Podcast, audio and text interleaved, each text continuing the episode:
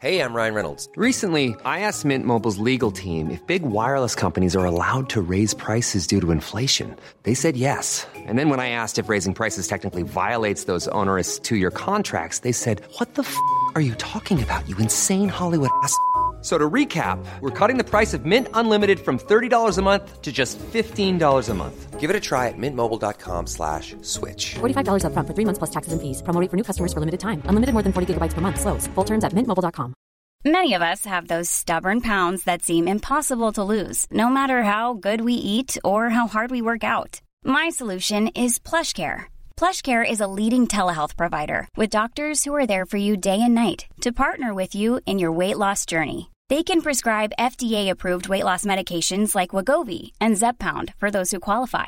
Plus, they accept most insurance plans. To get started, visit plushcare.com slash weight loss. That's plushcare.com slash weight loss.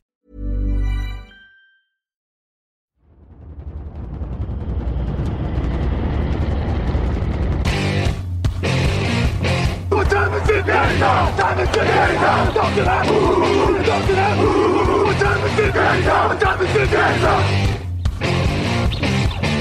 Got gun, Hulk left slot. Dixie left, T left. Mercedes, wide chip, Ricky. Fever left, 75, Katie, Omaha. Quick, go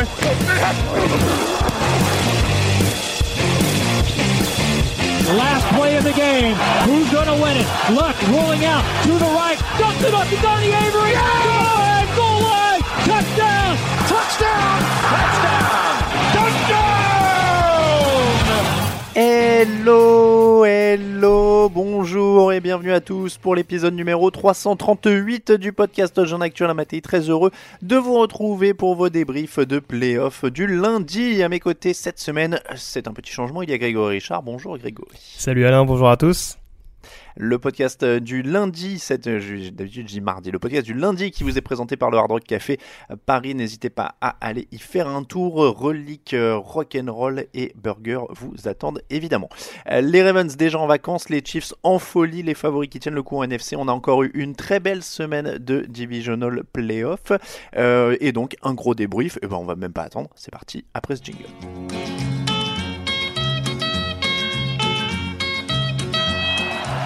Direct snap. Henry. Jump pass. Oh, trickery. Corey Davis. Touchdown, Tennessee. The razzle dazzle for the Titans.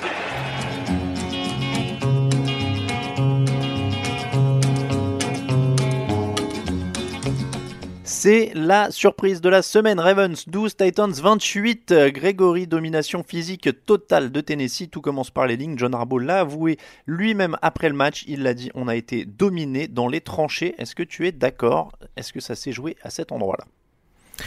Bah manifestement oui, en tout cas on a vu un, une ligne offensive de Baltimore qui a été euh, anormalement fébrile je trouve, en tout cas par rapport à ce qu'on pouvait voir depuis le début de la saison, et puis à l'inverse en effet des Titans qui, alors surtout sur la ligne défensive, autant euh, je sais pas quel côté du ballon tu voulais aborder en, priorité, mais c'est vrai que sur, euh, sur ce match-up initialement qu'opposait l'attaque de Baltimore à la défense de Tennessee, on avait quelques points d'interrogation concernant la défense des Titans, qui est souvent très sérieuse, mais qui avait quelques petits soucis, notamment pour mettre la pression. Là, ça a quand même été une pression quasi constante sur Lamar Jackson et sur le, le backfield offensif de, de, Baltimore.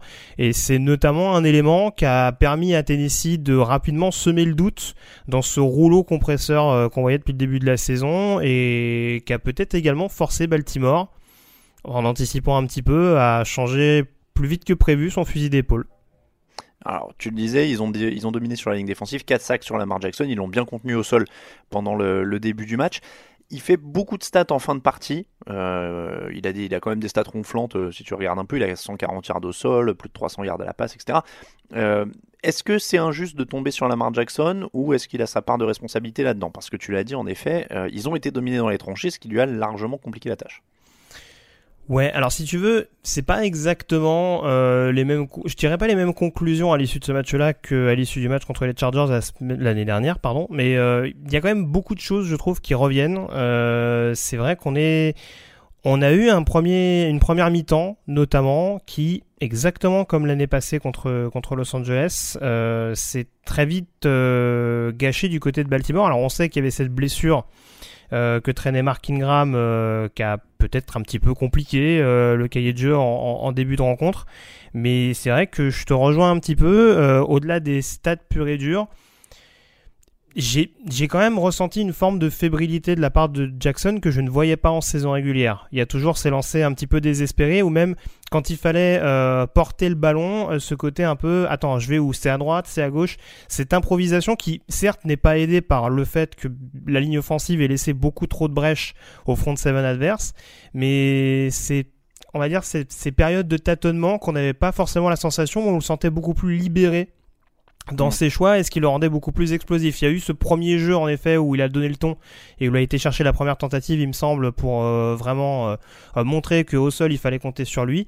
Et après, ça a été un, petit peu plus délicat. Et est-ce que ça, est-ce que ça a fait cogiter, on dira, Greg Roman, son coordinateur offensif, et peut-être ce qui l'a amené également peut-être à, à, changer, mais ça a en tout cas, oui, je l'ai trouvé un peu plus fébrile, même si c'était à des années-lumière de ce qu'on a vu l'année dernière contre les Chargers, et notamment ce premier carton où il commet euh, deux ou trois turnovers euh, à lui tout seul, quoi. Mais je sais pas si c'est fébrile ou nerveux. Moi, je l'ai trouvé nerveux en fait. Euh, y a, alors la première interception est pas pour lui, mais derrière directement, il accroche le col du, défenseur. Oui, ça déjà c'est étonnant. C'est très tôt dans le match, quoi. la deuxième interception, là, elle est plus pour lui. le, fumble, je le trouve extrêmement vilain. Euh, et, moi, en fait, j'ai l'impression qu'il force, j'ai l'impression qu'il est nerveux et qu'il veut en faire trop. Euh, même sur certaines courses où tu dis, en effet, ça va dans un sens, dans un autre, on a vraiment cette impression de je vais y aller, je vais montrer, je peux le faire, euh, laissez-moi faire, laissez-moi faire. Et, j'ai vraiment ressenti ça. Et le fumble, moi, je le trouvais d'autant plus significatif qu'on le voit sur le banc, puisque le fumble arrive juste après le, le touchdown de Derrick Henry à la passe.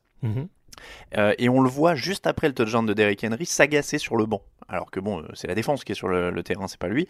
Mais on le voit s'agacer, euh, énervé, bon, ok. Et il rentre, et l'action suivante, bam, le fumble. Il et, et, où il prend quand même très moyennement soin du ballon. moi, je l'avais dit dans le fauteuil, je, suis même étonné qu'il se le fasse pas arracher sur le, mouvement d'avant. Il avance un petit peu dans la poche pour éviter le premier défenseur. Et il a déjà le ballon assez bas et il risquait déjà beaucoup.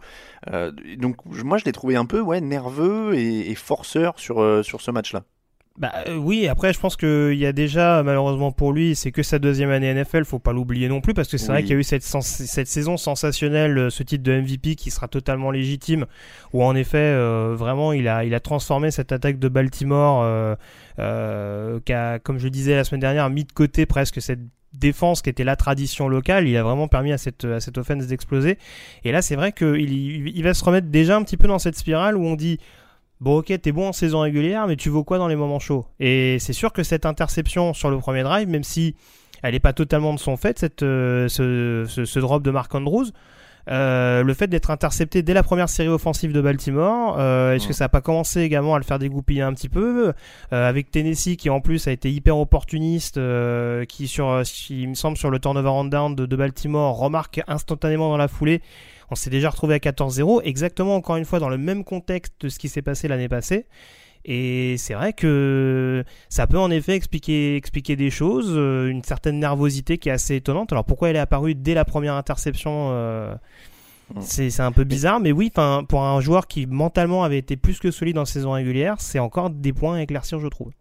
Après, ton rappel est, quand même très très pertinent au sens où, en effet, ça fait quand même qu'une saison et demie qu'il est titulaire. Mhm. Euh, on, va très très vite maintenant pour euh, remettre en cause euh, dans un sens, dans l'autre, etc. Bon, ça reste quand même un très bon début de carrière. Il y a des tas de quarterbacks qui n'ont pas qui ont pas remporté le titre à leur deuxième année. On va pas tout de suite le clouer au pilori. il va revenir l'année prochaine et l'année d'après. Voilà, on est on est assez d'accord là-dessus. Je pense. moi, j'en ai parlé dans le fauteuil dimanche. ce que je disais, Peyton Manning, il n'a pas gagné en playoff ni sa première ni sa deuxième ni sa troisième, ni sa quatrième année, euh, Dan hmm. Marino non plus. Enfin, voilà, donc, mais oui, cette, euh, cette frustration et cette nervosité, en tout cas, était assez. Euh, mais, et, si, tu me permets, Alain, je, sais pas si t'es enchaîné sur le coaching staff, mais vu qu'on va devoir parler de Tennessee, je me permets de, d'enchaîner là-dessus. Mais alors, moi, c'est vrai que je m'interroge un peu parce que on, on peut pas là aussi comme euh, en 2018, on peut pas mettre de côté l'importance du coaching staff. Alors j'ai vu beaucoup de personnes qui sont un peu euh, euh, tombées, qui ont tiré à boulet rouge sur, sur John Harbaugh, etc. Je pense plus que c'est Greg Roman qui s'est un peu liquéfié dans son appel de jeu, mais ce que je trouve un petit peu étonnant, c'est que ça fait deux années donc que Baltimore a des soucis offensifs sur des matchs de playoff que dispute Lamar Jackson, et c'est deux coordinateurs défensifs différents. puisqu'on avait tenu Mm. exactement les mêmes propos pour Morning Veil. Donc c'est vrai que Jackson, avec tout le talent qu'il a, avec toutes ses qualités d'athlète hors norme, et ce qu'on a encore du côté des, des coordinateurs qui, euh, qui l'entourent, est-ce qu'on est encore pleinement conscient, on va dire, de toutes ses forces et faiblesses? C'est pas sûr parce que là, en l'occurrence, je suis pas sûr et certain, malgré le, le scénario du début de match, que faire lancer, euh, il y a combien 59 ballons à Lamar Jackson? 59, ouais. ouais. je suis pas sûr que lui faire lancer 59 ballons, c'est lui rendre service, surtout avec ce que tu évoquais tout à l'heure, ces failles, euh, euh, voilà, c'est les, les failles mentales qu'on a rapidement identifiées en début de rencontre. Et ça, en l'occurrence, c'est des questions qu'il va falloir se poser. Est-ce qu'il a un panel de receveurs suffisamment large? Ça, ça Moi, j'allais venir là-dessus. Voilà, bah, bah, J'allais venir là-dessus, ouais. À sa décharge, euh, il est peut-être le moins bien entouré non, de ce week-end en termes de cible. Marquis Brown est un bon joueur. oui, il fait autour, des super pas catchs. grand-chose. Mais et- pas et puis- grand-chose, quoi. Bien sûr, et puis l'autre question, et ça c'est lié au fait que Lamar Jackson est beaucoup trop lancé selon moi, c'est que oui, Mark Ingram est absent, mais tu as d'autres coureurs que tu aurais pu utiliser. Tu as, fait de ce jeu euh, lourd, on va dire, ou en tout cas euh, ce, jeu, ce jeu extrêmement axé sur la course, euh, un leitmotiv tout au long de la saison avec pas mal de rotations, mine de rien, même quand Ingram n'était pas le porteur principal. Un Gus Edwards est très peu utilisé sur ce match. Un rookie Justice Hill qui avait montré de bonnes choses de temps en temps n'a pas été utilisé du tout au niveau du jeu à la course. Et c'est aussi là-dessus où j'ai du mal à comprendre que tout ce qui a fonctionné, Lamar Jackson euh, ou pas Lamar Jackson, euh, enfin difficulté euh, plus évidente sur ce match-là que pendant la saison régulière ou pas. Pourquoi on s'est pas plus focalisé On n'a pas justement essayé de lui retirer cette pression en misant sur d'autres pièces au niveau du backfield offensif? Ouais, non mais oui, oui, clairement de ce côté-là, en effet, l'absence d'Ingram explique pas tout parce qu'il y avait d'autres options. Mais moi, encore une fois, je reste sur le fait que l'axe de l'intersaison, ce sera de l'entourer, de lui mettre des cibles. Parce que quand tu vois qu'en face, Tannehill, ah, AJ Brown, Corey Davis, John Smith euh, et Delaney Walker qui étaient blessés, hein, mais il y, a du matos du côté de Baltimore, ça reste une des lacunes. Après, on peut pas tout construire en même temps. Euh, ça sûr. va venir aussi petit à petit. Euh, ça- ce sera, à mon sens, une, un des axes. Bon, ça reste quand même une défaite très surprenante. On peut pas dire le, le contraire. Ah bah, que Baltimore, encore une fois, euh, je me répète, hein, mais qu'une des, plus grosses attaques, une des attaques les plus explosives cette saison ne marque que 12 points contre Tennessee. Oui, c'est sûr que c'est une sensation, euh, une sensation en tant que telle, et, en effet, Baltimore était presque le principal favori sur toutes les confrontations du week-end. Et là, oui, c'est un, on va dire, ils ont ils ont ils ont pris le, ils ont pris la porte façon boomerang de manière assez assez inattendue sur ce sur ce match-là, mais c'est tout au tout au mérite, on dira, des, Titans de ce qu'on de ce qu'on en a vu. Alors, ce qu'ils ont pris sur le nez, c'est aussi Derrick Henry, 195 yards en 30 courses. Euh, sa ligne a fait un boulot énorme. Euh, c'était, alors, cette défense de Baltimore n'était pas verrouillée, verrouillée contre le sol. hein. On- ils autorisaient 4,4 yards par course. Ils étaient 21e en NFL sur cette stat-là. Euh, mais de toute façon, comment tu arrêtes un mec comme ça, surtout quand il y a une ligne comme ça pour lui ouvrir du, le chemin? Comment tu, tu fais?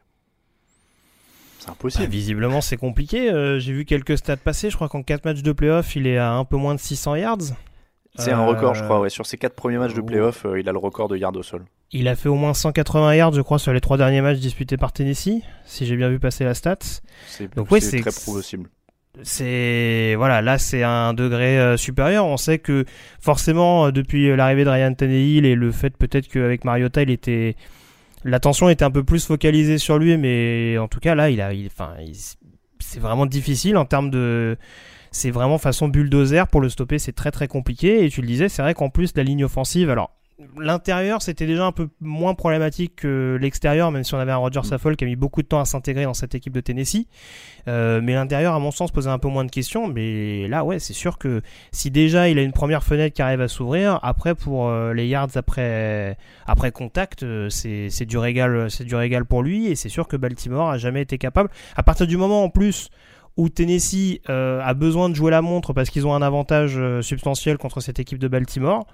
euh, c'est sûr que là, le ball control, ça devient beaucoup plus facile avec un, avec un tel phénomène physique, athlétique et capable, encore une fois, de, de répéter les efforts et d'aller chercher les premières tentatives de la manière dont il est capable de le faire. Ah, c'était incroyable. La, la seule manière de l'arrêter, visiblement, c'est de le laisser courir sur 60 yards, qu'il soit épuisé et de le plaquer 10 yards avant la end zone, puisque c'est le seul truc qui a marché. Mais, euh, mais non, un- on en a déjà parlé dans, dans les émissions précédentes. Du coup, c'est incroyable. Bon, le, le boulot de la ligne est à, su- est à souligner, parce que c'est vrai qu'ils ouvrent aussi des brèches euh, assez costauds. Mais, mais voilà, il est le moteur. Ryan Tannehill euh, est à 7 sur 14, 88 yards de touchdown, et lui, il fait pas d'erreur. Est-ce que c'est l'essentiel? Est-ce que ça suffit? Il fait pas d'erreur et il est décisif. Il va chercher euh, un first down là, un petit touchdown au sol, euh, une grosse passe de temps en temps sur troisième tentative et ça suffit. Oui, non, c'est ça. Et puis, euh, sur ce match-là, très clairement, alors Derrick Henry est, encore une fois est énorme, on l'a dit. Hein, il y a, en plus, il y a sa passe de touchdown que j'ai pas cité. Mais enfin voilà, Ryan Tannehill, en effet, il a été relativement discret, il a pas fait d'erreur, et pourtant il tente quand même cette bombe qui est réceptionnée par euh, par Calif Redmond. Donc de donc très franchement, c'est c'est pas un match encore peut-être référence pour Tannehill, mais en tout cas, euh, c'est un match où lui, à l'instar de ce qu'on a vu du côté de New England, et pourtant il affronte pas que des défenses de peintres, hein, je veux dire New England et Baltimore. Euh, en tout cas, Baltimore, même si c'est pas aussi dominant que ces dernières années, je veux dire, euh, c'est quand même des défenses, c'est quand même des équipes qui en règle générale sont quand même bien coachées et qui sont capables d'identifier les failles des, des, quarterbacks relativement moyens de la ligue, ou en tout cas euh, dans le milieu du panier. Et pourtant, il arrive à rendre une copie plus qu'honorable, malgré, en effet, pour le coup, malgré le casting qui est autour de lui. Enfin, Edge Brown, il fait 9 yards sur ce match-là. Corey Davis a un seul catch pour 3, pour 3 yards aussi de son côté, même si, ça, même si c'est pour un TD. Enfin, c'est pas non plus. Euh, il n'a pas encore des receveurs superstars, même si AJ Brown commence à prendre cette envergure-là. Et pourtant, il a été plus que plus qu'efficace et, euh, bien aidé, notamment euh, avec. Enfin, encore une fois, je te dis avec pas mal de cibles, un, Raymond notamment qui a été assez précieux. Donc, c'est solide. Je sais pas si ça ira jusqu'au bout. J'ai du mal à être aussi enthousiaste que beaucoup. Mais en tout cas, ça reste plus que cohérent. Et pour l'instant, on arrive à l'utiliser avec parcimonie, avec bon escient, on dira. C'est sûr qu'en termes d'efficacité, euh, deux touchdowns pour cette passe complétée, c'est pas mal. Hein. Oui, c'est un bon ratio. par rapport, euh, Lamar Jackson en lance 30 en, complète 31, 59 lancés, euh, il a qu'un seul touchdown, hein, donc en termes de ratio et puis, là. Et puis et puis il joue quand même contre Marcus Peters et Marlon Humphrey, donc je veux dire il y a quand même en termes de, de, capacité, et puis j'ai pas cité Earl Thomas même si il est plus dans ses premières années il y a quand même deux trois clients pour éventuellement le punir euh, s'il y a des erreurs. Donc euh, clairement, clairement. Bon, en tout cas, c'est la belle histoire de ces playoffs. Euh, Tennessee, on en reparlera jeudi dans la preview. Ils iront à Kansas City affronter les Chiefs qui l'ont emporté 51 à 31 contre les Texans. 52 points en première mi-temps dans ce match, c'est un record historique en playoffs. Les Texans menaient 24-0. Ils ont pris 41 points de suite. Ils ont pris 7 touchdowns sur 7 séries offensives de suite, euh, après avoir mené 24-0. Euh, est-ce que les Texans ont juste profité d'une faiblesse passagère des Chiefs, ou bien est-ce que Bill O'Brien s'est complètement troué? Bah, bien les deux. Tu sais, tu sais, oui, tu sais bien qu'il y a beaucoup de, il y a beaucoup de choses qui, qui sont vraies dans ce que tu viens d'expliquer, mais euh, alors, je sais pas si la, le, début de match réussi de Houston est uniquement lié euh, au fait que du côté de Kansas City, euh, on était un petit peu la tête dans le sac, parce que c'est vrai qu'il y a beaucoup de drops de la part des receveurs de Kansas City. Il y a une certaine fébrilité sur l'équipe spéciale, notamment à l'image du, du punt bloqué pour un touchdown. Après, du côté de Houston, on a fait le boulot. Il y a un premier drive qui est parfaitement euh, bien mené avec le TD de Kenny Stills. globalement, on sentait, à l'instar justement de Tennessee la veille, que cette équipe de Houston, elle arrivait quand même avec pas mal d'intentions et que les erreurs en tout cas de Kansas City euh, allaient se payer cash parce qu'il marque quasiment euh, enfin tout le temps je veux dire que ce soit le muff punt mm. de, de, de, Tyreek Hill euh, enfin chaque phase chaque erreur de la part de Kansas City globalement était payée cash derrière donc c'est vrai que bon certes Kansas City a donné le bâton pour se faire battre, mais derrière il faut quelqu'un pour réussir à bien maîtriser le bâton. Et en l'occurrence Houston dans, dans, le premier carton a, a, vraiment été difficile à jouer. Mais, et ça je pense que tout le monde l'a vu, il y a quand même ce moment clé, ce, fake punch joué par Bill O'Brien, qui tue littéralement tout momentum pour Houston. Quoi. Alors, il y a un double, double moment clé, tiens, on va revenir là-dessus. Euh, choix de coaching. Euh, quatrième et 1 euh, sur les 13 yards de Kansas City, à 21-0 mhm. pour Houston. Ouais. Il prend le field goal, qui lui fait mener 24-0. Est-ce qu'il n'aurait pas fallu jouer la quatrième et 1 pour aller chercher encore un touchdown et enfoncer les clous non, moi sur le principe ça me choque pas parce que si Kansas City fait un stop sur cette action-là, justement le momentum peut également revenir de leur côté. Donc euh, sur celui-là on est d'accord, ça les met à 4 possessions, euh, moi ça me mhm. choque pas non plus. Là où en effet tu le dis bien, ça devient incohérent, c'est que sur la possession suivante, quatrième et 4 sur ses propres 31 yards, cette fois il est dans son terrain, à 24-7, il tente une feinte de punt et ça, ça, ça ne marche pas. Euh, bon, il y a une très belle action de Sorensen pour stopper, la, pour stopper tout ça. Mais oui, là c'est complètement, ça n'a aucun sens quoi. C'est, alors évidemment, tu as l'air d'un génie si ça passe, etc. Mais c'est ce qu'on dit de toutes les âneries quoi. Donc, euh, donc là, en l'occurrence, ça ressemble à une ânerie. Euh, tout, tout, le monde voit que c'est une erreur à ce moment-là, et derrière, bah, ils n'existent plus quoi. Ils se font, euh, ils se font aplatir. Bah, c'est surtout que encore une fois, après, si tu mènes, admettons, s'ils mènent encore 24-0 à ce moment-là, il dit hmm. bon, il y a peut-être éventuellement, c'est, c'est un, un, peu de l'excès de l'excès d'enthousiasme, mais bon, en tout cas, euh, éventuellement, tu peux te dire, euh, le momentum n'a pas complètement changé de bord, sauf que juste avant, en effet, t'as le, as le retour, euh, le retour important de Michael Hardman, t'as le touchdown dans la foulée, euh, le premier touchdown pour Kansas City, et c'est vrai que déjà, il y a des choses qui reviennent quand même du bon côté pour, euh, pour les joueurs d'Andy Reid. Donc c'est vrai que en plus, derrière, te permettre ce- cette petite facétie alors que t'es dans tes 30 yards et pas forcément aux alentours des 50, bah, ça, ça, ça, ça tue dans l'œuf tout le moment, le, tout, tout le momentum que tu avais. Et Kansas City, enfin, il marque, euh, il recolle assez vite. Il mène au score à la mi-temps, je crois. C'est C'est ça. 28-24 à la pause. hein. C'est ça, 28-24 à la pause pour Kansas City. Ils ont marqué 4 touchdowns dans le, quatrième, dans le deuxième quart, pardon. Euh, Et, et, et après, et dès la pause, tu te dis, mais c'est fini, ils sont, ils sont sonnés. Et Et- à aucun moment, tu as l'impression qu'ils peuvent revenir après. hein. Et ils mettent pas un truc genre 3 touchdowns en 5 minutes ou quelque chose dans le genre? Je sais même En, plus. en euh, 3 minutes, il y a 3 touchdowns en 3 minutes euh, 30 et des poussières. Ouais, donc c'est donc donc c'est ça. C'est déjà déjà une équipe comme Houston qui a pas qui a pas respiré la sérénité, la régularité tout au long de cette saison, qui dé- enfin qui a quand même été poussé dans ses derniers retranchements la semaine dernière contre contre Buffalo alors qu'ils étaient censés être favoris. Là, ils démarrent ce match-là, ils voient une équipe de Kansas City qui est pas dedans, euh, ils prennent largement les devants et ils ont un head coach qui qui leur tire une balle dans le pied alors que très franchement euh, le- le- la, la première mi-temps, on va peut-être en parler tout à l'heure de Kansas City, mais j'ai pas trouvé les Chiefs totalement sereins et là en l'occurrence ils leur donnent des munitions, euh, ils se mettent quasiment à bout portant et ils leur disent allez-y tirez quoi. À un Mais- moment et- donné ça devient un peu, un peu trop simple quoi. En, parlant de sérénité, moi, il y a un truc qui me choque. Apparemment, en conférence de presse, Bill O'Brien a dit on considérait que pour gagner ce match, il fallait qu'on mette 50 points. Euh, c'est pas une grande preuve de confiance en ta défense. Non, non mais euh, C'est particulier de dire ça quand même. Après, Bien- bien on sûr, allait ouais. prendre 50 pions, il fallait qu'on en marque 51 euh, pour gagner. Mais c'est ça. Et puis, alors, moi, encore une fois, le but du jeu, c'est pas de me faire passer pour un génie. J'en parlais jeudi, justement, de, de, de ce côté. euh, Si on essaie de partir dans une guerre de points contre Kansas City, ça va être compliqué. Alors, Bah oui, forcément, oui, une fois que tu as dit ça, tu donnes pas forcément le plan de jeu pour essayer de gagner le match. Mais là, tu es quand même dans une situation où, encore une fois, en étant appliqué sans forcer ton talent forcément, tu es à 24-0 à l'extérieur contre un des, grandissimes favoris depuis du coup que Baltimore a été éliminé à veille. Euh, je veux dire, t'as- quand même moyen d'essayer d'être un peu plus conservateur que ce que, enfin surtout que Bill O'Brien, voilà, on, on l'a targué de gourou offensif. Je suis pas sûr que ce Mm. soit le mec le plus fantaisiste en termes en termes d'attaque NFL ces dernières années. Il y a moyen quand même d'essayer d'assurer un minimum et de freiner cette équipe de Kansas City plutôt que de redonner une possession à Patrick Mahomes tes 30 yards quoi. Mm. Donc euh, mais- c'est là c'est là-dessus où oui le raisonnement j'ai du j'ai du mal à le comprendre justement mise sur ta défense euh, qui est à 24-0 en fin de premier quart et qui mine de rien arrivait à poser des problèmes à cette attaque de Kansas City même s'il y avait des drops. Et, et moi, je reviens sur la deuxième mi-temps, mais en, en plus, derrière, je vois pas à quel moment, en fait, en deuxième mi-temps, euh, je, je, je sais pas comment ils peuvent faire pour stopper l'hémorragie parce que ils ont l'air sonnés. Mhm. Euh, Il y a plus de, de- tu disais, de momentum ou quoi que ce soit, et il n'y a pas de suspense quoi dans la deuxième mi-temps. Ils ont l'air complètement sonnés. On voit aucune solution pour stopper l'hémorragie. C'est Et ça. en plus, en attaque, on revoit les Texans qu'on connaît. C'est là que tu disais justement Bill O'Brien et le côté offensif. On revoit Watson qui snap et qui se débrouille comme il peut quoi. Ça va un peu à droite, un peu à gauche. Là, il y a une solution. Là, il y en a pas. Et, plus le match avançait, plus il avait l'air seul, plus il avait l'air abandonné par son coach notamment, alors qu'au début de la rencontre ça pouvait avoir l'air à peu près cadré. Euh, il se retrouve à 31 sur 52 avec 388 yards et 2 touchdowns, mais, mais vraiment il se retrouve au fur et à mesure, vraiment j'ai j'ai l'impression de plus en plus seul, même dans l'esprit, même dans le coaching, il n'y a plus rien quoi. Non, non, mais je suis, je suis, je suis d'accord avec toi. Après, c'est sûr qu'il y a. euh, alors, si tu veux déjà, pour, euh, parce que du coup, tu as analysé deux. Tu as évoqué deux, deux phénomènes. Euh, déjà, en défense, c'est sûr que ce qui n'a pas aidé non plus, c'est le, les nombreuses pénalités qui ont été, qui ont été à l'encontre de- des Texans, notamment les interférences de passe. Et Mm. sur ce match-là, on a rapidement identifié, a priori, côté de Kansas City, que Lonnie Johnson, le rookie, était un petit peu débordé. Il, il prend au moins deux mouchoirs de pénalité euh, sur, sur, des, sur des phases d'interférence.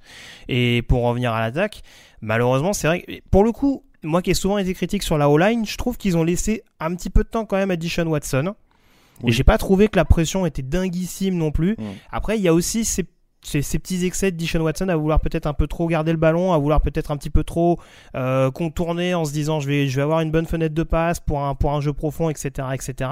Et au final, bah, tu te retrouves, même en l'absence de Chris Jones, leur defensive tackle star, tu te retrouves avec des, des défenseurs de Kansas City qui sont capables de choper un petit peu le pied, de, de, de, de, réussir à lui faire perdre l'équilibre. Et c'est vrai que ça, ça a aussi été préjudiciable, je trouve, pour Houston, même si là encore, comme pour Jackson tout à l'heure, d'un point de vue purement statistique, tu peux pas critiquer la prestation de Watson. Après, euh, on est aussi dans une situation où en deuxième mi-temps, le jeu à la course a été un petit peu oublié, alors que Carlos Hyde fait un début de match qui est assez encourageant. Et voilà, tout s'est délité petit à petit du côté de, du côté de Houston. euh, même du côté des équipes spéciales, euh, rien n'a fonctionné parce qu'on a parlé du, du, du fake punt tenté par Bill O'Brien, mais il y a ce fumble absolument grossier sur le retour qui suit le, le touchdown de Kansas City pour revenir à 24-14. Euh, dans tous les compartiments du jeu, il n'y a pas un secteur où j'ai la sensation que Houston a vraiment réussi, comme tu disais, à stopper l'hémorragie. Et Deshaun Watson, en effet, se retrouve un petit peu seul et se sent obligé de reprendre son espèce de rôle de héros, quitte à trop garder le ballon et à, et à concéder des sacs un peu évitables. Alors du côté du positif, on va passer à Kansas City. Euh, tu l'as dit, il y a un début de match difficile évidemment. Alors ils ont eu euh, une semaine de repos. Euh, ils arrivent, il y a des erreurs de concentration. Il y a un, punt relâché par Tyreek Hill. Il y a beaucoup d'erreurs.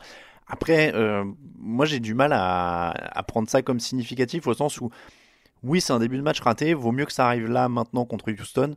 Euh, c'est probablement une bonne claque pour eux. Ça va les reconcentrer, ça va les remettre dedans. Mais ils ont tellement de talent.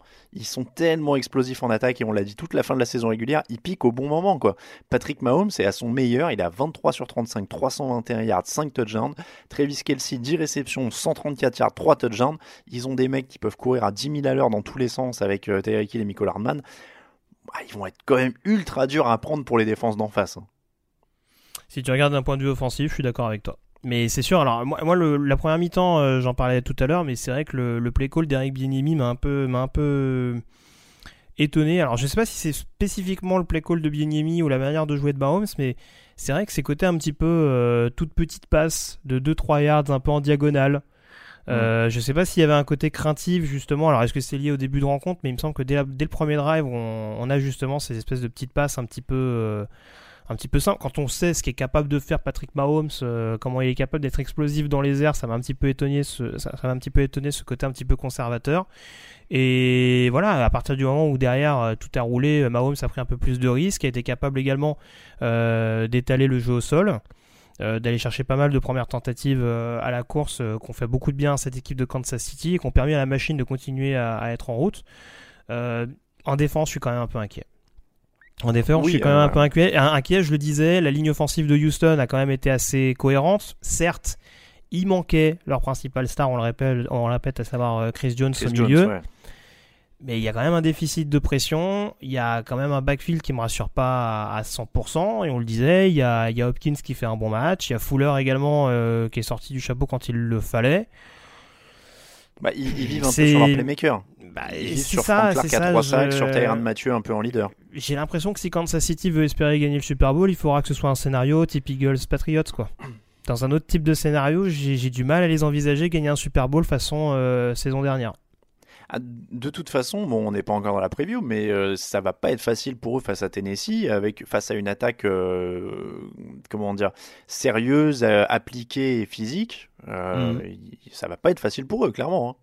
Non, non, c'est ça, c'est avec ça. Une très bonne ligne offensive. euh, La, la finale AFC, en effet, elle n'est pas jouée. Et comme tu dis, de toute façon, on sait que c'est le point faible de cette équipe. hein. Offensivement, ils sont, euh, ils peuvent être délirants. Euh, oui, après, euh, sur deux matchs maintenant, euh, est-ce qu'ils peuvent suffisamment serrer les boulons, gratter un ou deux ballons sur équipe spéciale, euh, une interception quelque par-ci C'est c'est pas impossible. Mais oui, après, ils vont pas verrouiller les équipes d'en face à, à 10 points, quoi. Voilà, c'est la seule chose qui me fait peur. Après, euh, oui, euh, on a retrouvé en effet après un moment, alors est-ce que c'est lié à la bye week ou pas, mais ah oui, un moment de tâtonnement euh, qui a fort heureusement pour eux et grâce à l'aide du coaching staff adverse, été corrigé par la suite.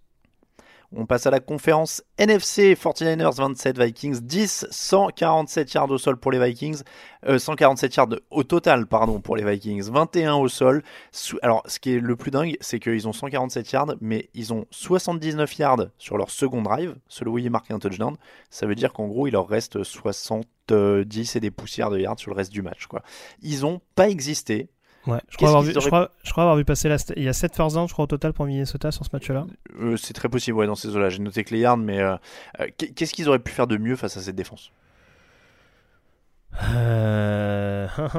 bah... Parce que c'est très fort en face quand même. hein. Oui, oui, bah c'est c'est ça, c'est ça. Alors il y- il y avait des retours du côté de San Francisco, ça explique pas tout, euh, puisque on découvre pas que cette défense euh, est incisive, même si elle avait eu un petit coup de mou en fin de en fin de saison euh, régulière. Il me semble qu'il y avait une période où ils étaient à 5 sacs sur 5 matchs. Enfin, Mm. c'était encore, c'était pas tout à fait les standards qu'on connaissait du San Francisco du début de saison, et c'est ce qui m'inquiétait un petit peu en amont euh, sur cette partie-là, surtout de ce qu'on avait vu de, de Minnesota dans les tranchées. Euh, là, en l'occurrence, oui, ils ont totalement annihilé la ligne offensive euh, adverse. Avec euh, encore une fois un Nick Bossa qui a été, euh, qui a été absolument euh, partout, bien suppléé en effet par Difford euh, dont le retour a été salvateur. Et puis euh, voilà, il y a cette petite erreur en effet qui coûte cher de Weaverspoon qui permet à Stephen Diggs d'aller chercher le touchdown. Mais hormis ça, je veux dire, la copie elle est quasi parfaite et on a malheureusement pour Minnesota retrouvé le Kirk Cousins qu'on connaît qui euh, du coup euh, se retrouvant euh, le, le principal dépositaire du jeu offensif de Minnesota a fini par un petit peu se liquéfier, euh, avoir des, des trajectoires de passe qui n'étaient pas très très bien assurées et ça n'a pas forcément permis à cette attaque des, Vikings d'avancer euh, de manière efficace. Donc euh, avec 10 points, euh, la défense de Minnesota n'a pas été catastrophique, même si en face il y avait un jeu au sol qui était bien huilé malgré les, petits pépins physiques de, Matt Breda. Mais on peut pas passer, on peut pas espérer continuer l'aventure en playoff avec une attaque autant grippée et autant pris à la gorge quoi. Après, je trouve ça un peu dur pour Kirk Cousins quand même. Euh, évidemment, il n'est pas, euh, il est pas parfait, mais euh, en face, enfin, il prend 6 sacs. euh, Mhm. c'est- une armée en face. Il n'y a pas de jeu au sol. Dalvin Cook est à 9 euh, courses pour euh, 18 yards, donc 2 yards par course. Bon, Kirk Cousins n'est pas, est pas ouf, mais il à 21 sur 29, 172 yards, un touchdown, une interception. Comme tu dis, il peut pas prendre les choses en main. Euh, ça c'est sûr. Euh, il aurait fallu qu'il soit mieux entouré. C'est pas le quarterback qui va prendre le. C'est pas c'est pas Russell Wilson. On va en parler après. Euh, il peut pas faire du Russell Wilson et, essayer d'aller chercher des choses au sol, à la passe comme il peut. Mais mais oui après. j'ai du mal à lui mettre sur le dos parce que encore une fois il est limité mais ils ont tellement limité du coup tout ce qu'il y avait autour pour le Je- pour je- le mettre dans ses mains que voilà il Je suis d'accord avec quoi. toi, Alain, sauf que moi, j'en avais déjà parlé lors du match à, à la Nouvelle-Orléans. Moi, ce qui m'embête concrètement avec Kirk Cousins, c'est qu'on n'a pas la sensation que c'est un quarterback qui peut vraiment installer un rythme cohérent et régulier sur tout un match. C'est beaucoup de de comment dire de fulgurance dans le jeu profond. Et là encore une fois euh, voilà à la Nouvelle-Orléans c'était pareil. Le touchdown qu'ils vont chercher de Kyle Rodolph c'est un big play que va chercher euh, enfin qui est catché par Adam Thielen. Euh, ce match là le seul touchdown qui marque c'est un touchdown euh, sur jeu profond. Kirk Cousins n'arrive pas, je trouve, à imprimer un certain rythme, même si là, il peut pas faire grand chose en effet de par le, le jeu au sol qui est vraiment pris à la gorge et qui a annihilé, bon, en même temps que 10 courses du côté de Minnesota, pareil, euh, j'ai trouvé le play call un petit peu douteux, mais en tout cas, tout n'est pas de son fait, mais malheureusement, quand il doit être le dépositaire du jeu offensif de Minnesota, c'est pas forcément celui qui est capable de calmer le jeu et de dire attendez les gars, on va poser le truc petit à petit, etc. Voilà, si- s'il est bien Oui, muselé et, et San. Francisco, comme ils l'ont fait tout au long de la saison, a été capable de contrôler globalement, hormis l'erreur de Weaverspoon, le jeu profond de Minnesota, ça devient quand même beaucoup plus compliqué pour Cousins. Oui, mais c'est- pour ça que je disais ça, c'est que c'est pas le seul quarterback en fait dans cette euh, dans cette configuration-là en playoff, Mhm. qui est, qui c'est pas le seul à pas imprimer le rythme de l'attaque. Enfin, Garoppolo en face a, a pas non plus imprimé le rythme. Et, et ce que je veux dire, c'est que du coup, bah, si on prend en compte qu'on connaît cette limitation-là, bah du coup, oui, dans ces conditions-là, il pouvait rien faire quoi, sans jeu au sol. euh, c'était euh, c'était quand même mission impossible. Euh, tiens, on le répète, après le touchdown, l'autre stat qui est marrante, après le touchdown, ils ont eu 7 possessions, ils ont gagné 8 yards. Voilà, 8 yards sur les 7 possessions suivantes, dont 6 three and out, donc ils ont gagné qu'un seul first down en 7 possessions. Euh, mais, mais encore une fois, ils ont été complètement, euh, complètement annihilés, donc il n'y a pas. Voilà, a pas grand chose à dire. Nick Bossa, quand même, pour le, mentionner, 6 plaquages, 2 sacs, 3 quarterbacks hit, une passe défendue. Euh, ils, ont limité Minnesota à 6 sur 12 en troisième tentative et à 21 minutes de possession. Donc voilà, ils ont littéralement pas existé, ils ont quasiment pas eu le ballon. Euh, du côté de San Francisco, il y a quand même une autre chose que la défense, c'est le jeu au sol. Euh, 47 courses, 185 yards, euh, Mostert, Coleman, la ligne qui ouvre, euh, eux qui trouvent patiemment les brèches. C'est très très beau à voir jouer quand même ce jeu au sol de- de San Francisco, j'ai trouvé. Oui, oui, bah en tout cas, on revoit une ligne offensive. Enfin, c'est même pas on revoit, c'est le cas euh, depuis que depuis que Shanahan coach presque.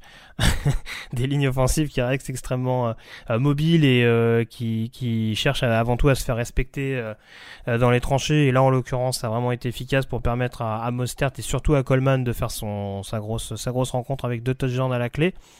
Après, c'est vrai que moi, ce qui m'inquiétait un peu, et t'en parlais, alors c'est vrai que Jimmy Garoppolo, j'avais quelques doutes.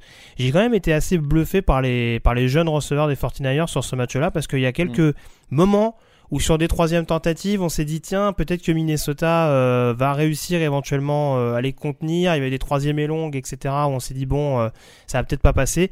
Et puis on avait des catchs un petit peu, un petit peu compliqués de la part de Kendrick Bourne, de la part de, de Dibo Samuel, où ça a permis justement à cette équipe de San Francisco d'avancer petit à petit. Tu vois, pour le coup, alors, on est d'accord que Garoppolo, lui, il a compté sur son, attaque au sol, très clairement. Mais euh, voilà, ça s'est fait par à coup. Il n'y a pas eu de jeu profond, mais vraiment, San Francisco, petit à petit, s'est fait respecter, on dira, sur les différents drives offensifs qu'ils avaient. Et c'est vrai que, enfin, le jeu.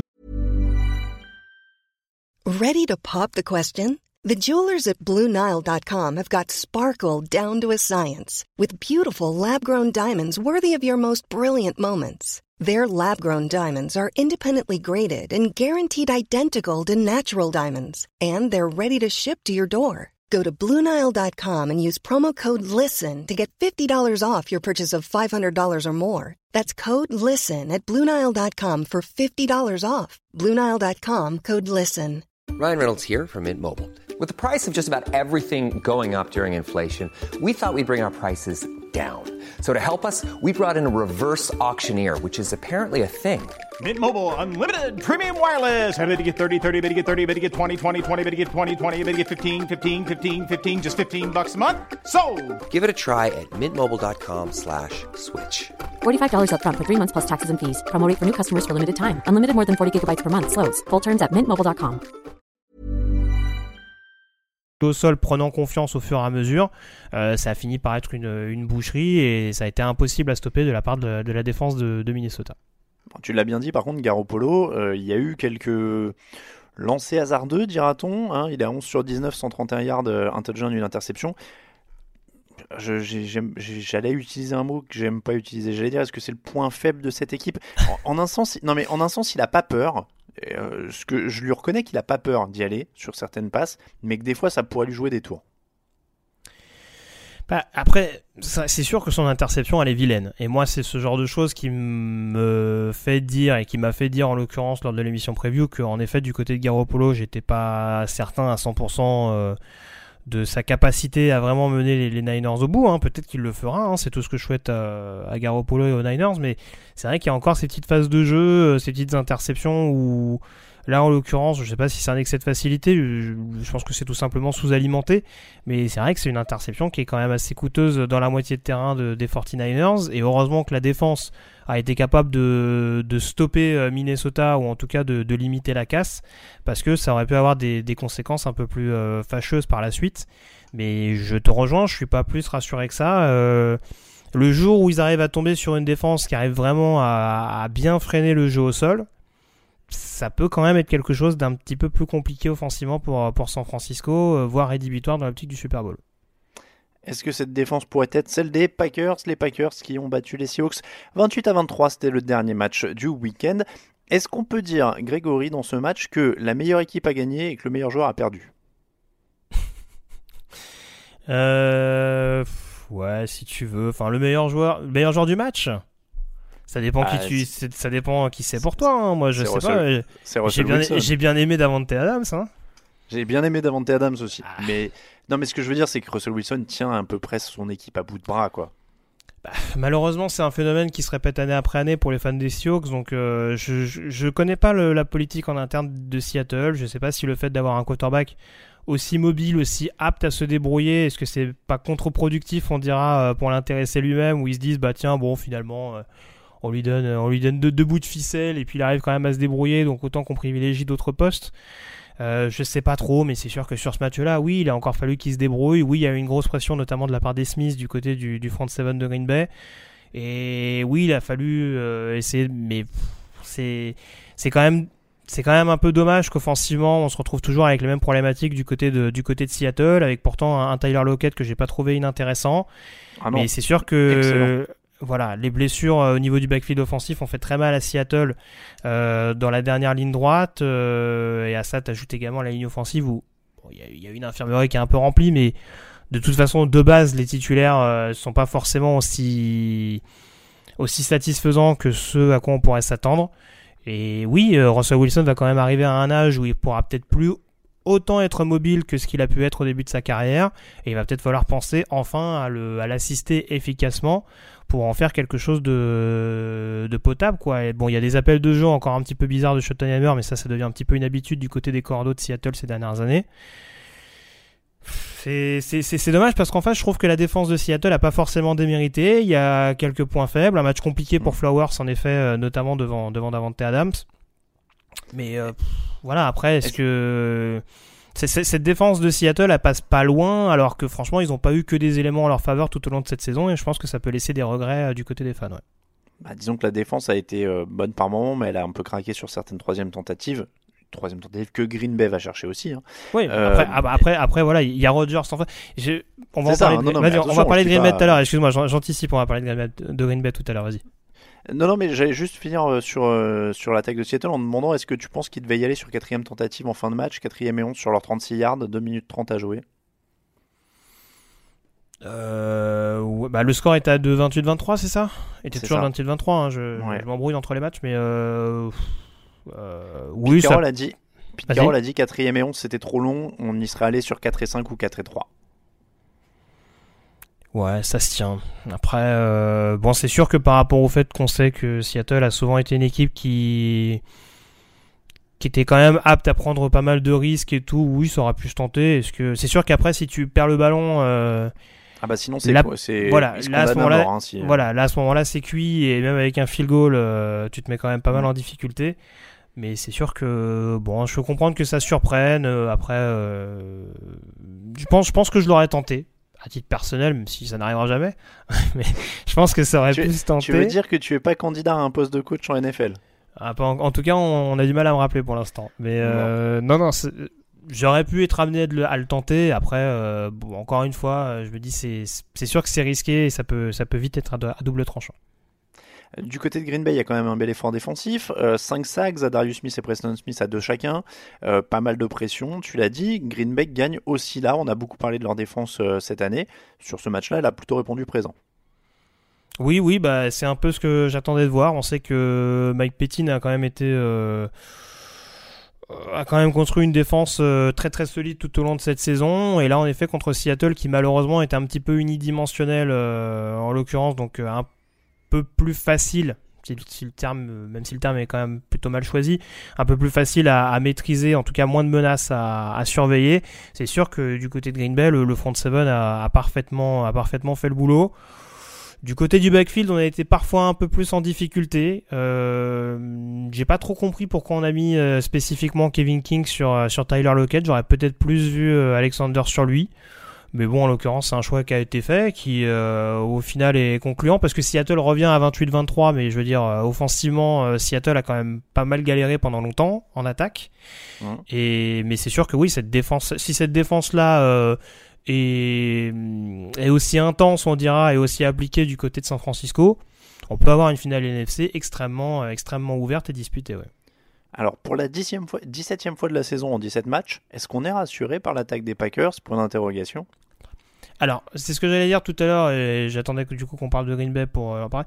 Cette équipe de Green Bay, elle me rappelle quand même beaucoup les Pats l'année dernière. C'est-à-dire ce côté où, alors je sais pas si, je dis pas que c'est fait consciemment. Hein, euh, ce côté où en gros on dit bon, Aaron Rodgers, euh, c'est pas notre maître à jouer, mais c'est celui qui en, en mode playoff va peut-être être capable de nous faire justement les actions d'éclat pour justement compléter le, bon jeu au sol, le bon travail sur les lignes, etc.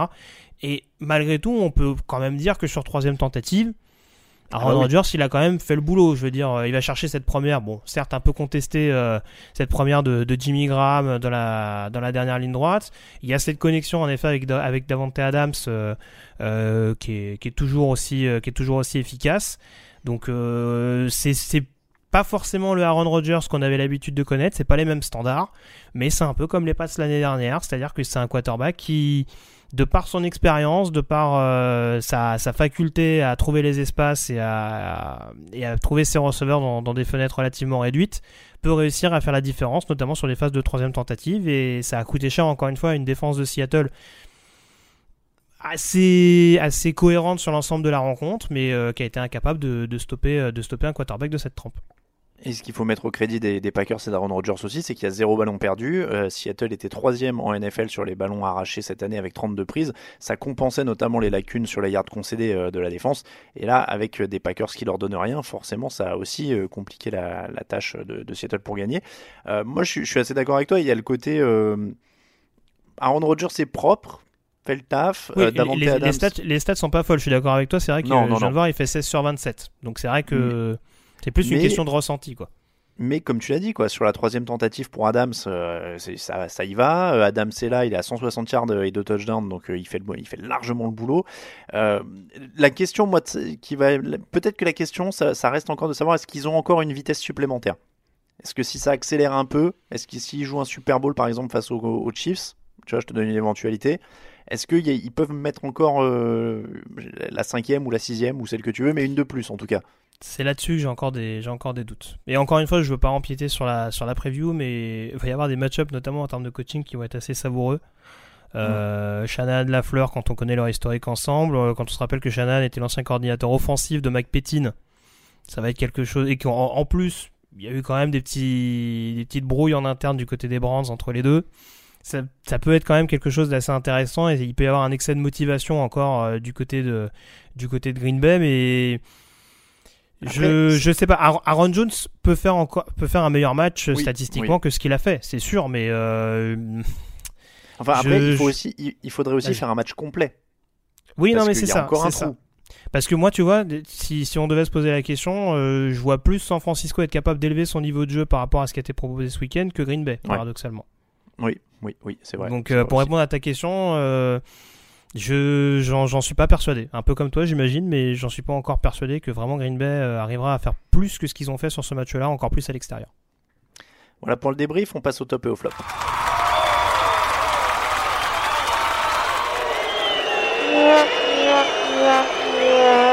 Les tops et les flops de la semaine, Grégory, je te laisse commencer par ton top. Bah écoute, euh, la première mi-temps du Kansas City Houston, hein, quand même, hein, c'est. C'est vrai. Bon, malheureusement, j'ai presque envie de dire malheureusement, c'est un peu le truc. Euh, regardez tout ce qu'il ne faut pas faire en NFL pour espérer gagner un match. Euh, il y a eu beaucoup d'opportunisme et euh, beaucoup de ballons euh, récupérés plus que, plus que vraiment euh, gagnés à proprement parler. après voilà, ça restait quelque chose d'assez excitant, surtout au vu des deux matchs du samedi qui ont été un petit peu plus décevants et le Green Bay Seattle qui qui bon était pas non plus hyper serré sur l'ensemble de la rencontre non plus à part la fin de match. Euh, donc ouais, vraiment cette, cette première mi-temps était assez fun à voir et ça me paraît important de le mettre dans les tops. Le, Green Bay Seattle, honnêtement, alors je sais pas si c'était l'heure qu'il était, mais je vais pas mentir, je me suis un peu ennuyé à un moment. Il y a un moment où c'était un peu long, quoi. Vers, euh, sur le coup de 3 heures du mat, ça commençait à, à piquer un peu, quoi. Euh, le top, alors je, je vais dire les lignes offensives en général, tiens de, des Niners et, et, des Titans notamment. Euh, j'ai, moi j'ai beaucoup aimé ce que j'ai vu des Niners au niveau du jeu au sol parce que je trouvais ça assez euh, varié sur les, euh, sur les choix de jeu, sur, sur les coureurs. Sur... Il y, y, avait une vraie patience, il y avait des lignes qui étaient bien ouvertes. Enfin voilà, j'ai, j'ai vraiment pris du plaisir à regarder le jeu au sol des Niners cette semaine donc ce sera plutôt mon top. et un mini top, oh non je, vais, je sais pas si ce sera un flop. Tiens, allez, je te laisse le flop. Euh, bah, je suis obligé, Bill O'Brien quand même. Je vais rester un peu sur la Road Stadium, mais bon. Euh, J'hésitais, je savais pas si c'était. Est-ce que tu penses que ça peut lui coûter sa place? C'est pas ce qui a l'air de ressortir de, des insiders euh, du Texas, mais euh, je pense que là, il a quand même globalement fait son temps. Et puis là, encore sur un match de playoff où les choses tournent quand même en sa faveur, réussir à donner sciemment le, le momentum à l'équipe adverse en déplacement comme ça, il y a, bon, d'un point de vue contexte, euh, et je dirais oui, mais je, je me suis déjà expliqué sur O'Brien. Euh, c'est, bon, est-ce, qu'ils, après... est-ce qu'ils trouveront mieux, je sais pas, mais euh, ça me paraît avoir atteint ses limites à, l'heure actuelle. Après, il y a des équipes qui ont toujours leur coach après qu'il ait laissé filer un 28-3 d'avance au Super Bowl et livré deux mauvaises saisons. Alors, je vois pas de qui tu parles, mais euh, oui, je, je, suis d'accord avec toi. C'est vrai que les Jaguars ont gardé, ont gardé Doug Marron, par exemple, et c'est, aussi, vrai que c'est très étonnant. Aussi, non, mais c'est vrai qu'au final, Bill O'Brien, ce serait pas le plus étonnant quand tu vois que Doug Marron aussi et que. Ah bah, euh, Doug Marron, et... c'est quand même la décision what the fuck de l'intersaison, mais bon, ça après. Il y, y, a pire que Houston, c'est sûr. J'hésitais, je sais pas si c'est un top ou un flop. J'ai du mal à trouver des flops en ce moment, euh, mais j'ai bien aimé euh, Earl Thomas, je voulais le mentionner, qui avait dit quand même pendant la semaine euh, Ouais, les Patriots, ils avaient pas l'air d'avoir très envie de plaquer d'Eric Henry, nous ça va pas être la même chose. Et le pauvre vieux, il s'est fait euh, évidemment avoir. Il y a une image terrible où il est quasiment dos à Derrick Henry et il se fait pousser dans le dos. Mais en fait, moi, c'est pas un flop pour moi parce que je trouve ça marrant que les mecs parlent et puis ça met de l'animation et puis ça nous fait Ouais, marrer ouais, s'ils et puis, réussissent bon, le, tra- le tra- le trash talking, c'est toujours pareil. Hein, euh, ça, ça anime un petit peu le truc, sauf qu'après, si tu l'utilises un peu trop, bah, faut, la- Bah, faut, savoir l'assumer. Mais ce que je veux dire, c'est qu'il y a que ceux qui disent rien qui peuvent pas avoir tort, quoi. Donc Mm. euh, c'est c'est marrant, et ben il, a- il s'est il s'est planté, il s'est planté, mais ça arrive. Euh, voilà pour les tops et les flops. On va faire une partie actu. On ressort le jingle qui fait peur.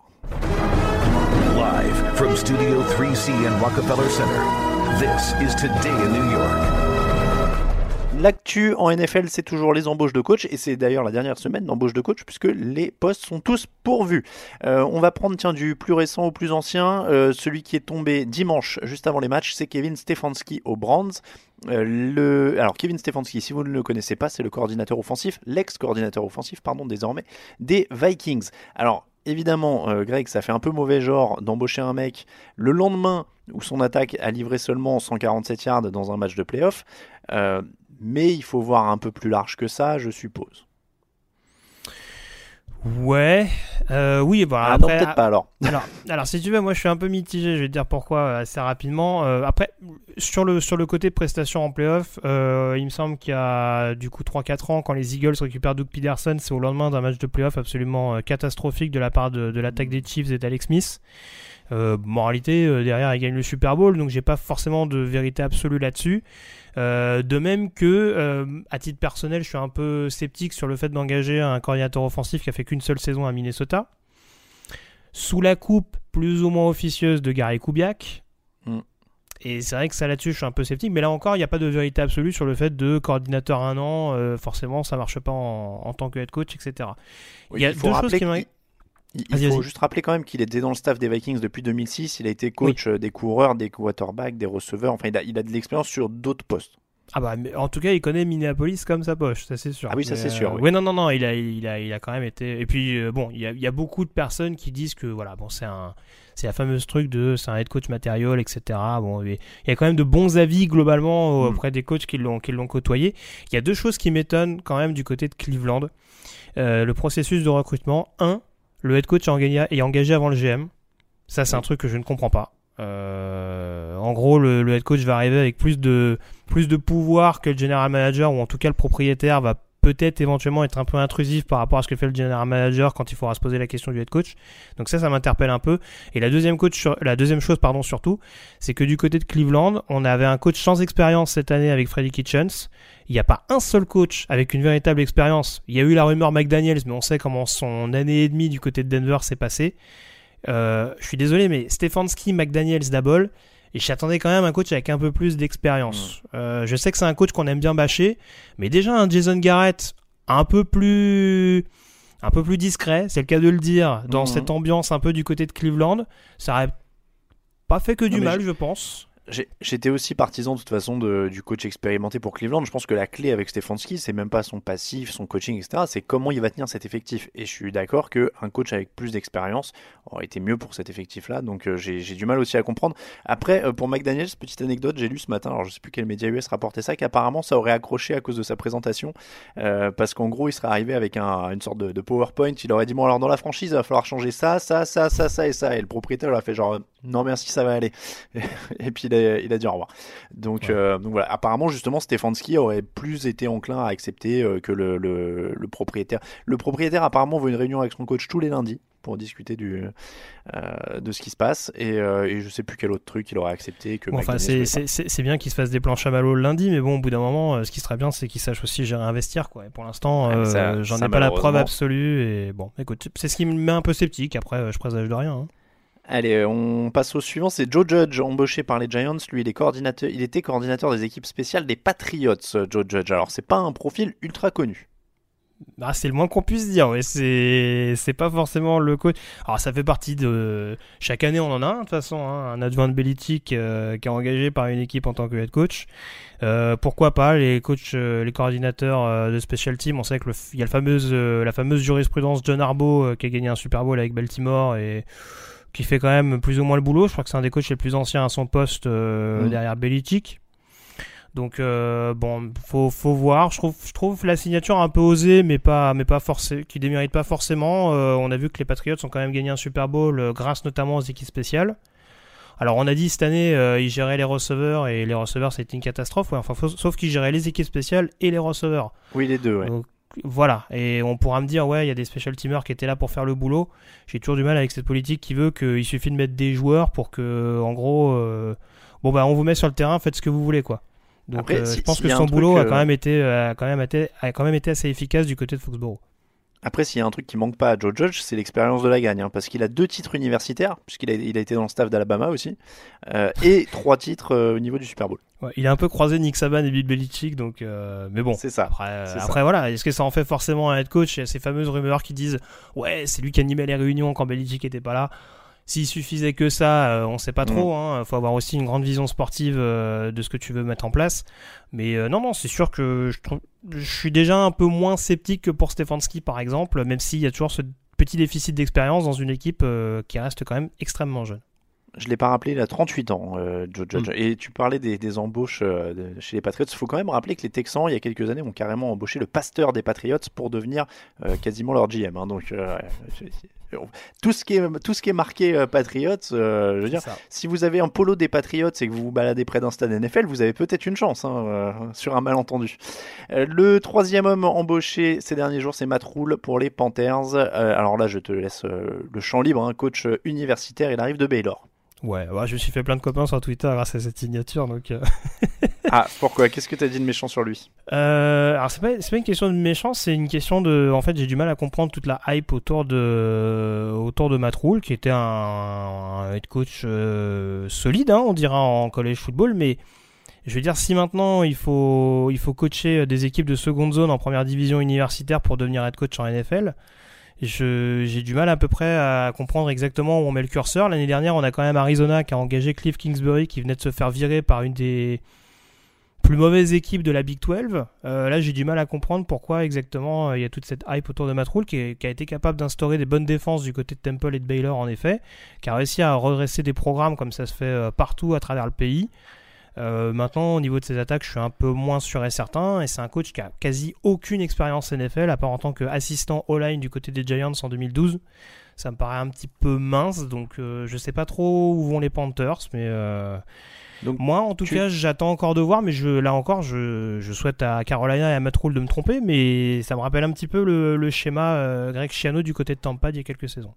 Donc tu veux dire que tu n'es pas convaincu par sa victoire euh, le 31 août euh, 2019 contre Stephen F. Austin, euh, les Lumberjacks de, Steve- de Stephen F. Austin, Mais- euh, sur un score de 56 à 17. Après, il a battu UTSA aussi la semaine suivante, 63 à 14. Donc ça me semble non, mais du alors, carton tu, quand non, même. mais alors, tu sais, tu sais que tu plaisantes, mais c'est vrai que moi, c'est ce que j'expliquais également sur les réseaux sociaux.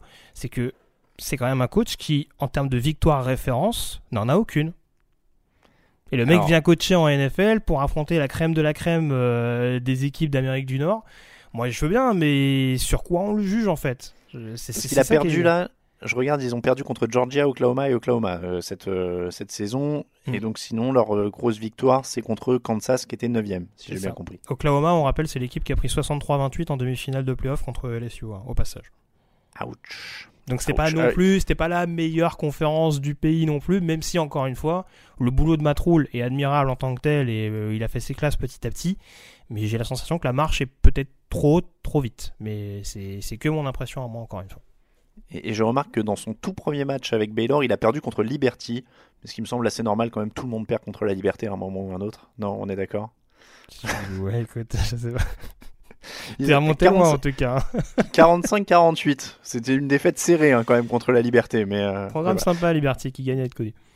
C'est vrai? Ouais, Alors ouais. attends, attends, je vais cliquer sur leur fiche Wikipédia. On va faire une petite aparté. Ils sont dans la conférence Big South, euh, les Flames de Liberty. Tout à fait. Euh, ils Avec, sont- avec- alors, attends. avec un, un prospect très intéressant qui va arriver au poste de receveur, mais on, aura l'occasion d'en parler pendant la draft. Alors attends, je, je cherche juste, c'est dans quel coin en fait? C'est- C'est où aux États-Unis? Parce que Liberty, c'est. euh. C'est je pas. connais- Je connais la station Liberté sur la ligne 8, mais. euh, C'est pas New Jersey? Attends, j'ai un doute. Attends, je vais te dire une C'est en mais- Virginie. C'est en Virginie, pardon, un peu plus. Ouais, leur stade est en Virginie. Très joli petit stade d'ailleurs. Euh, Ah, je, fais une, je fais une pub pour Liberty euh, qui n'était pas prévue au programme. Mais, euh, Mais oui, je vois que écoute, t'as un petit truc pour cette fac. hein, non, non, non, mais et Liberty qui est coaché par le- l'ancien coach de Ole Miss, celui qui a recruté euh, Lincoln Treadwell, Robert Kemdish, Oh. etc., et qui a été impliqué dans des scandales, euh, dans des scandales de pot de vin également. Sympa, sympa. tu vois que c'est un programme stade- qui gagne à être connu. Ouais, le petit stade fait 25 000 places en tout cas. Donc si vous allez en Virginie, euh, le head coach c'est Turner Gill, c'est ça? Non, c'est euh, Hugh Freeze. Ah oui, pardon, je suis sur la fiche de leur saison 2017. C'est Ils ont changé depuis. Ok. Euh, sur ce, passons aux questions.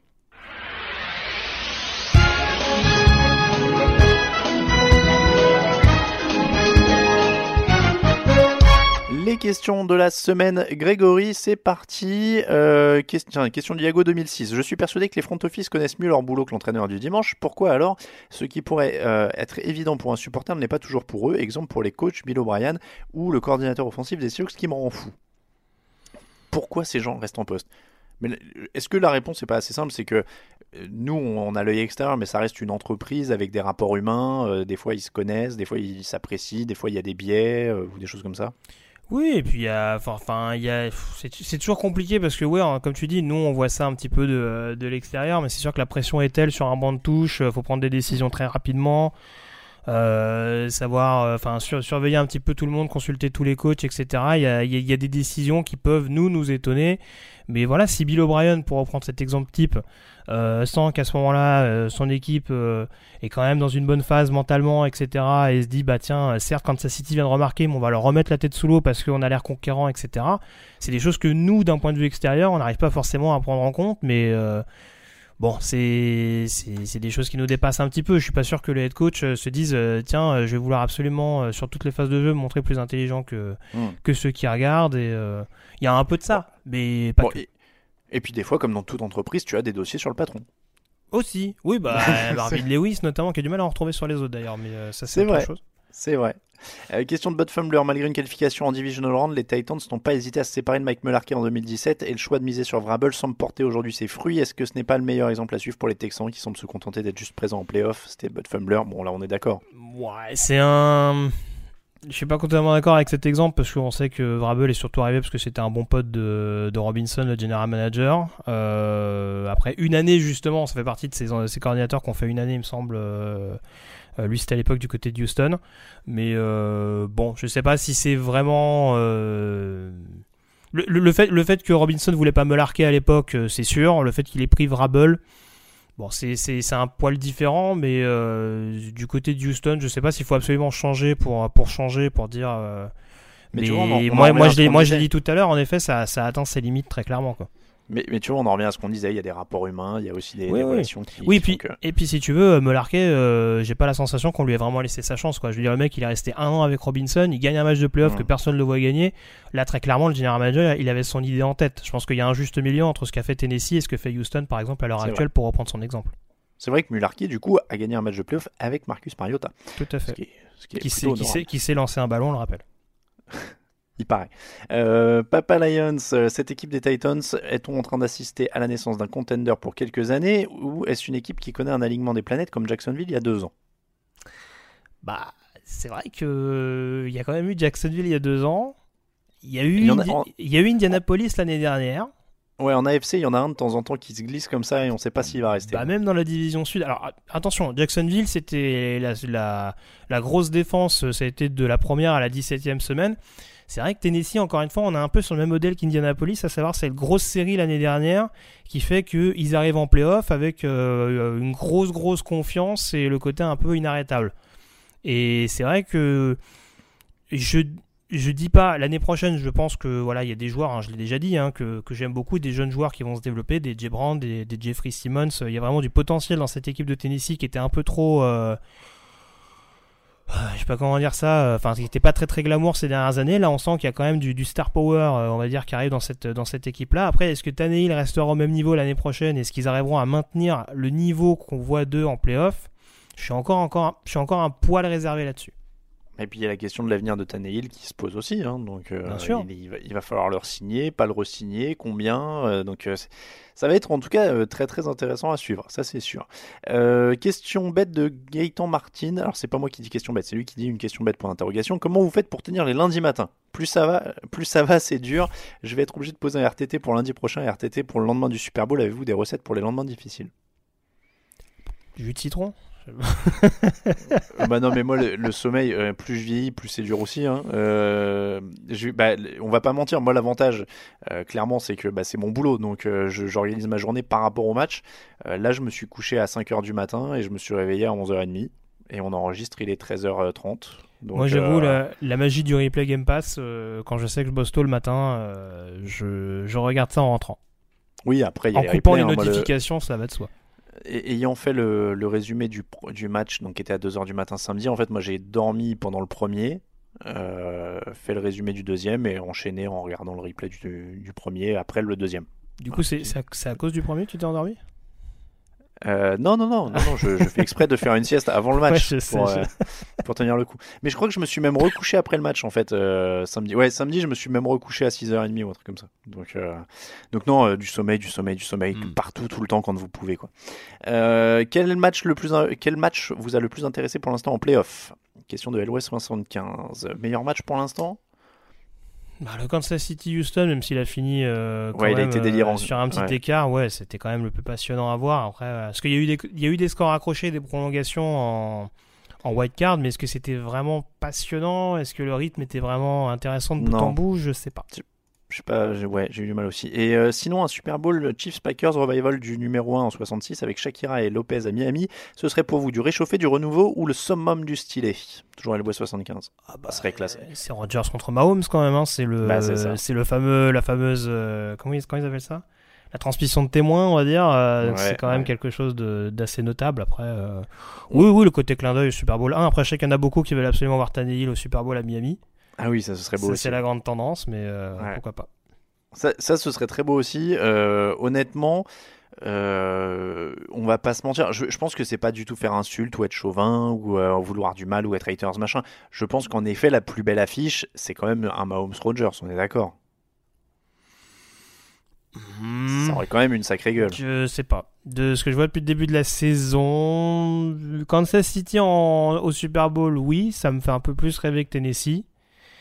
San Francisco ou Green Bay, euh, pour moi, ça aurait la même. euh, ça, ça fera, ça fera peut-être Oui, moins oui. clinquant juste l'image quarterback que tu évoques. C'est sûr que Garoppolo, Mm. ça a un peu moins de. L'historique est un peu moins euh, notable que pour Rodgers, mais euh, bon, un, un Chiefs Niners, euh, d'un point de vue coaching, ce serait pas quelque chose de dégueulasse à voir. C'est vrai que ce serait, plutôt joli aussi. Question de Steph G. Pourquoi on ne voit pas plus de joueurs polyvalents à la Tyson Hill émerger dans les autres franchises alors que la plus-value est statistiquement avérée? Et Dieu sait que la NFL aime les chiffres. Est-ce que la NCN en produit pas? Est-ce que les joueurs ne sauraient majoritairement pas devenir des joueurs polyvalents avec une connotation en faire négative? Pourquoi on n'a pas plus de Tyson Hill?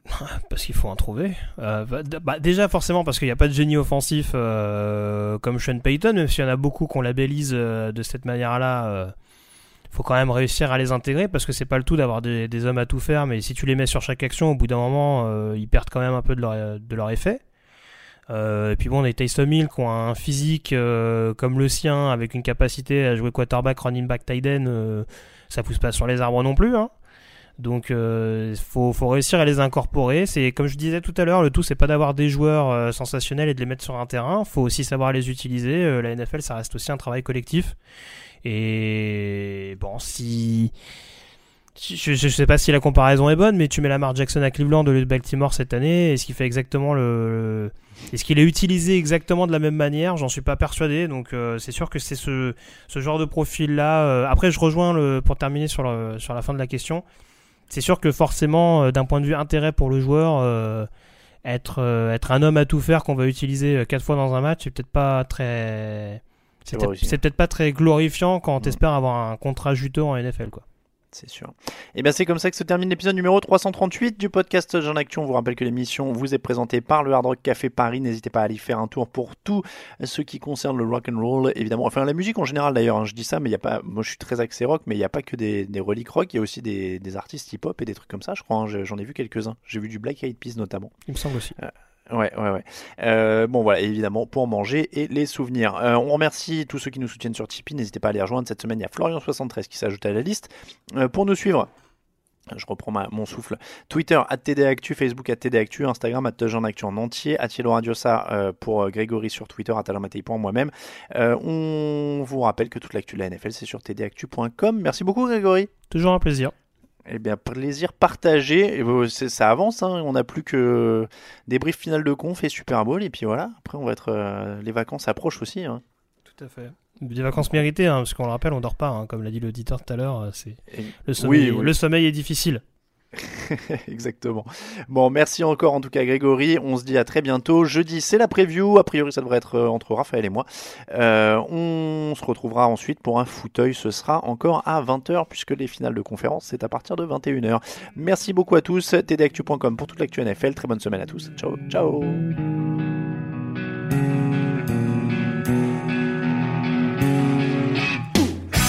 Les analyses, fromage et jeux de mots, sur le foutu est en TDAQ. Le mardi, le jeudi, tel gâteau risotto, les meilleures recettes en TDAQ. Fumble pour JJ Watt, Bismuth pour Marshall Lynch, Rocas Global Beckham, Tom Brady quarterback, calé sur le fauteuil, option Madame Irma, à la fin on compte les points et on finit en requin.